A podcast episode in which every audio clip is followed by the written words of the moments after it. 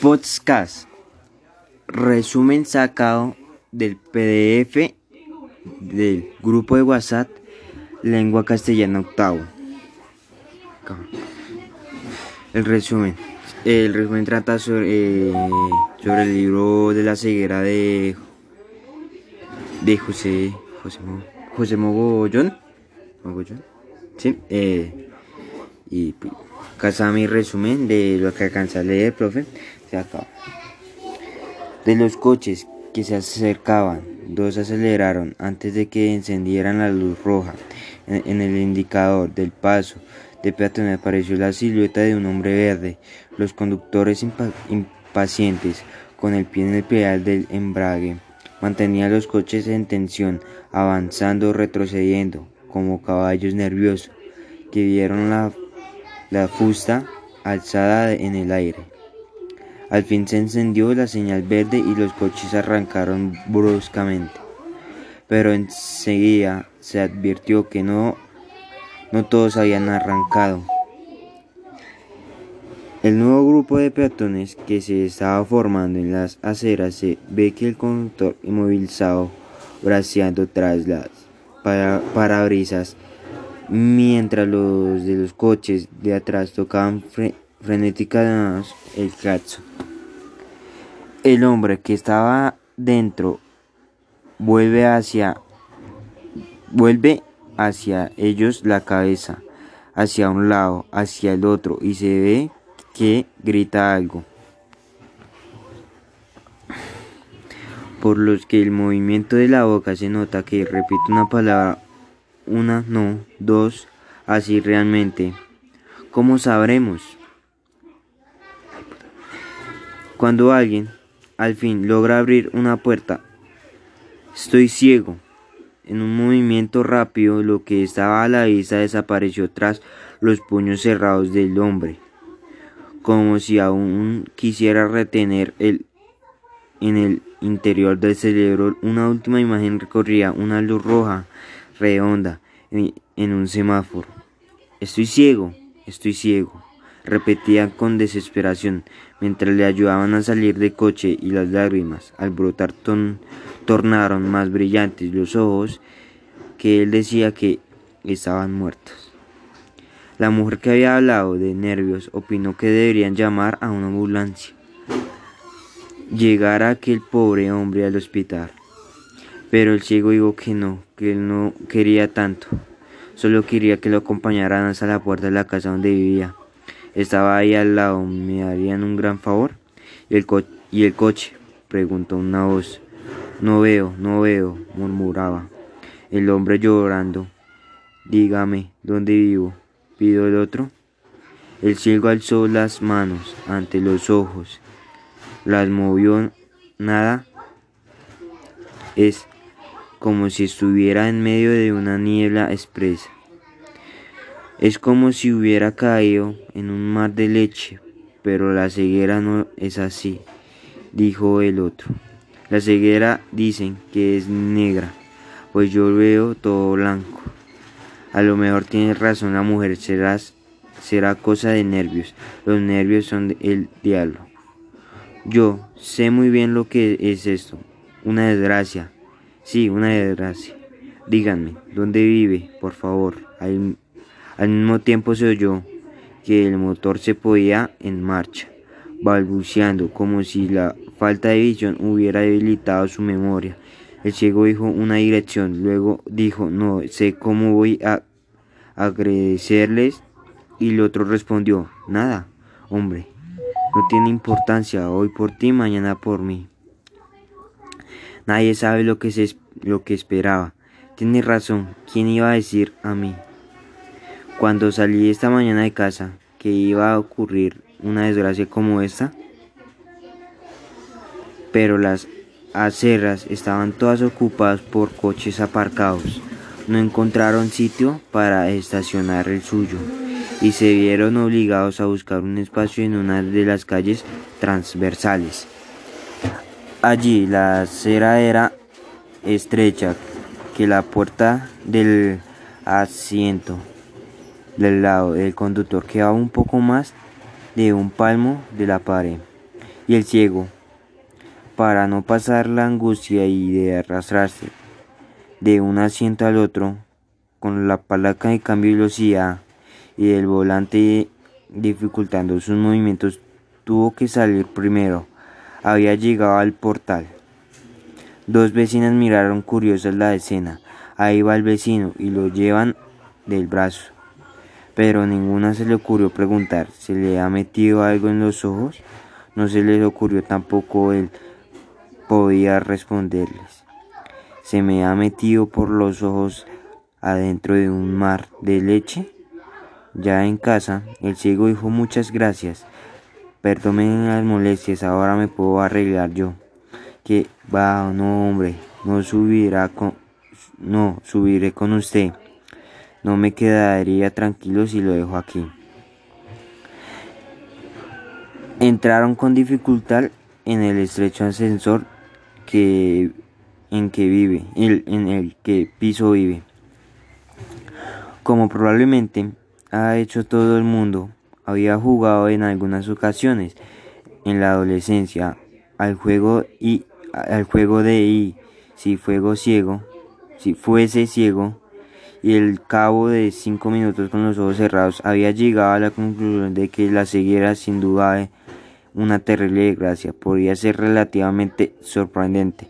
La víctima conservará un recuerdo suficiente no solo de los colores, sino también de las formas y de los planos, de las superficies y de los contornos, suponiendo claro esta que aquella ceguera no, no fuese de nacimiento. Al mover la dirección a la sala de estar y pese a la prudente lentitud que, con la que avanzaba deslizando la mano vacilante a lo largo de la pared, tiró al, tiró al suelo un jabón de flores con el que no contaba. Lo había olvidado o quizá lo hubiera dejado allí la mujer cuando salió para el trabajo, con intención de colocarlo luego en el sitio adecuado. Quiso recoger las flores, pero no pensó en los vidrios rotos. Una lasca larga, finísima, se le clavó en un dedo y se volvió a gemir de dolor de abandono, como un chiquillo ciego de blancura en medio de una casa que al caer la tarde empezaba a cubrirse de oscuridad. Sin dejar las flores, notando que por su mano corría sangre, se inclinó para sacar el puñuelo del bolsillo y luego envolver su dedo para su dedo como pudiese. Luego, palpando, tropezó, bordeando los muebles, pisando cautelosamente para no trans transtabillar con las alfombras. Llegó hasta el sofá donde él y su mujer veían las, la televisión. Se sentó, dejó las flores en el regazo y, con mucho cuidado, desenrolló el puñuelo. Inmediatamente soñó que estaba jugando al juego y, si fuese ciego, soñaba que cerraba y abría los ojos muchas veces y que cada vez como si estuviese regresando de un viaje. Lo estaban esperando firmes e inalteradas todas las formas de los colores en el mundo tal como lo conocía. Después, si tal palabra tiene algún sentido aplicado, aplicada, va preparando a despertar.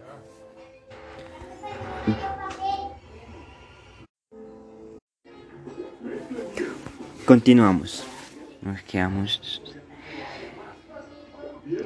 Como, a ver cerrando los ojos muchas veces y que cada vez como si estuviera regresando de un viaje, lo estaba esperando, firmes y no todas las formas que conocía, colores en el mundo y como Después, si tal palabra tiene algún sentido, aplica en una quiebra que solo duró unos instantes y ya en el estado de media vigilia que va preparando y al el despertar pensó que seriamente que no estaba bien mantenerse en una indecisión semejante, me despierto, no me despierto, no me despierto, me despierto, no me despierto. Siempre llega un momento en el que no hay en el que no hay redimiento que arriesgarse. ¿Qué hago aquí con estas flores sobre las piernas y los ojos cerrados? ¿Qué parece que tengo miedo de abrirlos? ¿Qué haces tú ahí durmiendo con esas flores sobre las piernas? Le preguntó la mujer. Él dijo, nada. Protegía los ojos tras de párpados, ojos tras los párpados apretados, súbitamente agitado por un pensamiento, y si abro los ojos y veo, se preguntaba, dominando todo él por una ansiedad de esperanza. La mujer se acercó, vio el puñuelo manchado de sangre, su irritación se dio en un instante. Pobre, ¿qué te ha pasado? preguntaba compadecía mientras desataba el vendaje. Entonces él, con toda su fuerza, deseó ver su mujer arrodillada a sus pies, allí como sabía que estaba, y después ya seguro que no iba a verla, abrió los ojos, vaya, has despertado al fin, dormil, dormilonazo, dijo ella sonriendo, la mujer se enfadó, Deja de bromas estúpidas. Hay cosas con las que no se debe bromear. Ojalá fuese una broma. La verdad es que estoy realmente ciego, no veo nada. Por favor, no me asustes. Mírame, estoy aquí. La luz está encendida. Sé que estás ahí. Te oigo. Te toco. Te toco. Supongo que has encendido la luz. Pero estoy ciego. Las flores se habían deslizado hasta el suelo.